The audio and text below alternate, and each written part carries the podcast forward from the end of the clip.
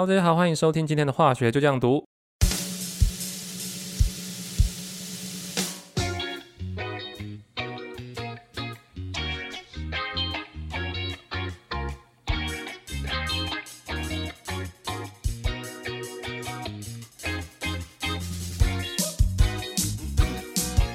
当我们讲到氧化的时候，不知道在你的脑海里面想到的会是什么样的画面？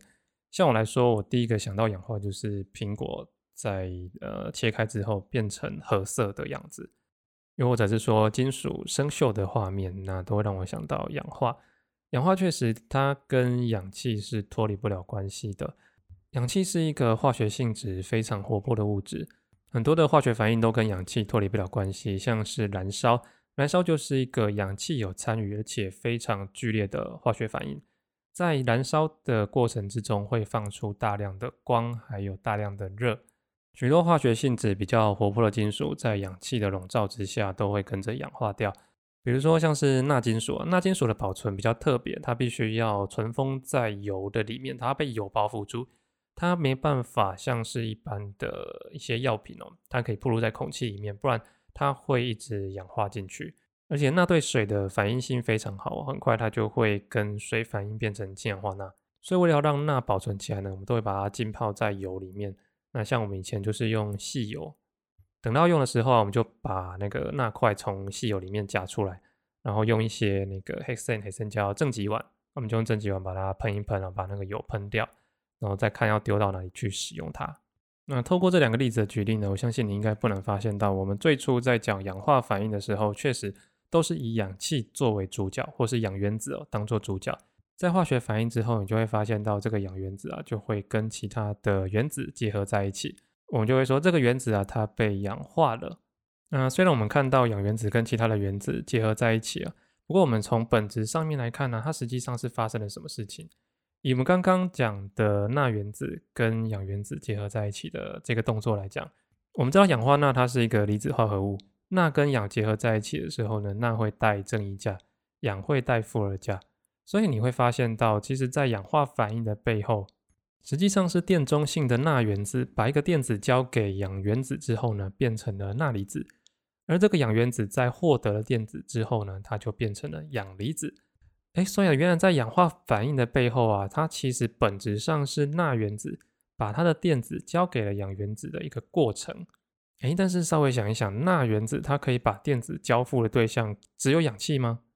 不止啊，像是氯气，氯气的反应性也很好啊。氯气跟钠原子碰在一起的时候，不就是所谓的氯化钠吗？在钠与氯的反应当中，钠呢也是把一个电子交给了氯气，最后变成了钠离子。哎，这个时候你就会发现哦。如果我想要获得钠离子的话，我不一定只能跟氧气反应，我还可以跟其他的物质反应，我都可以获得钠离子。所以，我们对呃氧化的这个定义啊，似乎我们可以再往外扩展一点点，可以让它不局限在氧气身上。只要这个钠最后经过化学反应，它是一个失去电子的状况，我们就可以把它称作是氧化，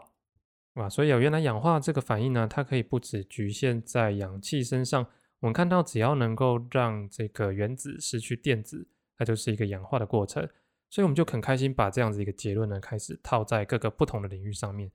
就是不管是在呃化学也好，或是一些生活上的食物也好，当我们有了一个初步的结论之后呢，会想要把它套到其他的领域去尝试看看，这是不是一个到哪边都可以适用的一个准则。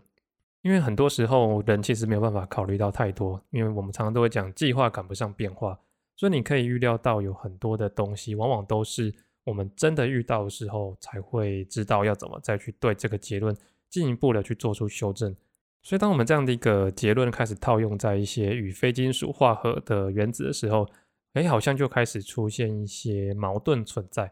比如说 PCl 三，它跟氧气化合之后会获得 POCl 三。那它确实呢，也跟氧气产生反应的，它扎扎实实是一个氧化反应，没有错。只是你就会开始发现，哎，好像那个失去电子的定义是不是套不太起来？因为呢，氧跟磷化合在一起的时候，磷呢它没有失去电子，哎，它跟氧啊之间它是产生共价键的关系，它并不像氧跟一些金属，那氧呢它是一个阴电性非常大的原子，它可以把电子通通都抢走。但是呢，它跟呃磷原子化合在一起的时候，虽然磷跟氧的阴电性也差很多，但是没有差的像金属这么大。所以最后呈现出来的结果就是这样：磷原子上面的电子啊会被氧原子拉走，它会比较靠得像氧原子一点，但是又不像钠金属那样子，它的电子通通都被氧原子拿走。它就有一种拆账的概念，可能是八比二、七比三这样子哦，有一个一定程度的负电荷比例的分布。所以当磷原子它身上的负电被氧原子大量的抽走之后，磷原子身上的正电荷就会开始变得比较明显一点。哦，所以我们现在多了一个结论哦，在刚刚第二阶段的过程当中，我们说当这个原子跟其他的原子靠在一起、结合在一起的时候，失去电子，我们就会把它称作是氧化。但是呢，我们在这个第三阶段的修正里面，我们就会看到，它其实只要能够让它倾向失去电子，或者说我们让它能够带更多的正电，它就是一个氧化的过程。那至于什么时候会带部分的正电，什么时候会带一个或两个、三个完整的正电，那就取决于这个被氧化的原子跟接在它身上那个原子彼此之间阴电性的差异。所以在氧化反应里面呢，你一定会看到一个很重要的数字，叫做氧化数。当两个原子形成键结的时候，像我们刚刚提到，呃，阴电性比较大那个原子就会从另外一方呢抓走一些电子，让它自己带上比较多的电荷。那氧化素啊，它的感觉就有点像是中华一番呢谢师傅上面那个钢棍，它上面的星星记号。当它呢跟其他的原子呃互相键结的时候，如果它的电子是被抢走的，它就会记一个正一；如果它是抢赢别人的，就会记一个负一。比如说刚刚讲到的 PCl 三，那 PCl 三呢，它是一个 P 在中心，然后 Cl 在外围。那在 P 跟 Cl 之间都各形成一根键结。所以 P 跟 Cl 之间呢，它会各有一场电子的争夺赛。那我们只要稍微看一下周期表，就知道氯的阴电性是大于零的。所以在这三场比赛里面，就这三个见解哦，都是由氯拿下的胜利。所以我们在氧化数的注记上面呢，氯都是带负一，那磷呢在中间输了三次，所以它是正三。所以当磷跟氯它们如果都是电中性靠在一起，变成 PCl 三的话。你会发现到原本电中性的磷跟电中性的氯，它们的氧化数都是零哦。但它靠在一起的时候，磷的氧化数变成了正三，氯的氧化数变成了负一。那这个磷呢，就是被氯所氧化的。那氯从磷身上获得了电子，这个动作呢，我们就会称作还原。那还原就是氧化的逆反应。所以啊，虽然我们口语常常都在讲氧化反应，但实质上呢，如果要有比较好的描述，我们应该叫它氧化还原反应。因为你可以看到。氧化还原反应，它其实就是一个丢接球的过程。有一个人丢电子出去，就有另外一个人一定会接电子出来。如果丢电子出去，没有人要接球的话，那氧化还原反应必定不会发生。所以氧化还原反应呢，它们一定是同时发生、同时结束，不会有丢出去的球没有人接的状况。所以我们就可以总结一下，氧化还原反应它的本质上就是让原子的氧化数产生变化的化学反应。那忘记在哪一年的学测，它有一个选项出了非常棒。他说，只要是有元素参与的反应，它一定是氧化还原反应。那这一题是正确的选项。我们在考试的时候，常常老师都会交代说，哎，你看到一些呃看起来很笃定、很武断的选项啊，你都要小心，它很有可能就是错的。因为实物上很少有一个规则可以套用在所有的情境。但这个案例呢，就是很罕见的正确选项。因为当化学反应有原子参与的时候，原子会跟其他的原子键结在一起嘛？那键结在一起了之后，就会有氧化数的变化。除非你自己跟自己结合在一起，你的氧化数都是零。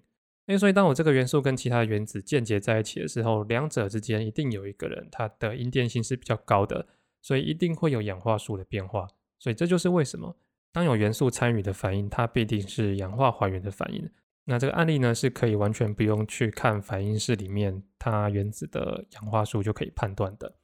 那除此之外呢，我们在看氧化数的时候，常常会遇到一个困扰，就是哎，有一些原子它的氧化数可以有很多种。因为像我们刚刚讲到说，氧化数它就是一个原子它的战绩表，代表它跟其他原子互动过程当中，它赢了几场，输了几场，然后最后把它加总成一个分数出来。所以，当一个原子它可能有很多的键结数目的时候，比如说像是刚刚讲到的磷，它可能可以有三个键，会有五个键，或者说像是硫啊，或者是说一些过渡金属，它们具有很多种键结的键数，所以自然而然呢，它们的氧化数也就跟着比较多样一点点。所以这个结论我们可以把它反过来讲：假设有一些原子，它的键解的多样性是很低的，甚至是没有什么多样性，它的氧化数呢，一定就会只有固定的数字，不会有别的选项。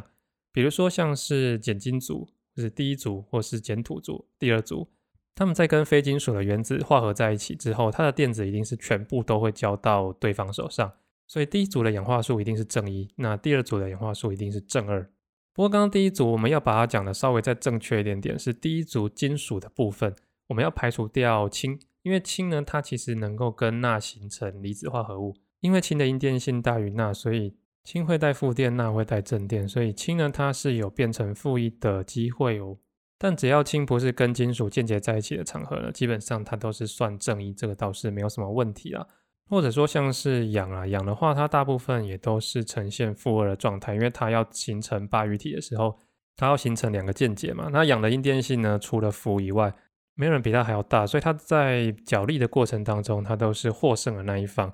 所以两场比赛都赢的状况下呢，它都会带负二的氧化数。所以像是硫酸根 SO4 二负，我们就可以用氧化数的关系呢，来推一下说硫的氧化数是多少。因为氧的话，它几乎都是带负二嘛，除非说它跟氟原子间接在一起，才会有其他可能性。